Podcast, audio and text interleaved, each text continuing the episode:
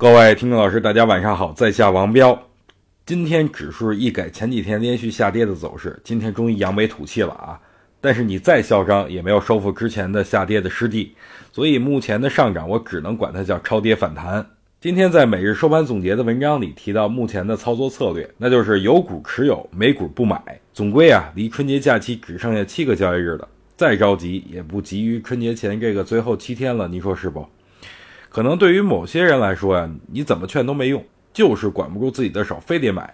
那对于这些人来说，我觉得春节前啊，可以用小量的资金买点次新股和创业板的这种超跌股。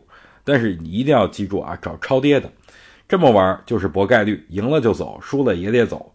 这种操作策略仅限于春节前，春节后呢，关注的则是高送转和二三月的填权行情。这两个题材每年都会被炒作。也许会迟到，但是绝对不会缺席。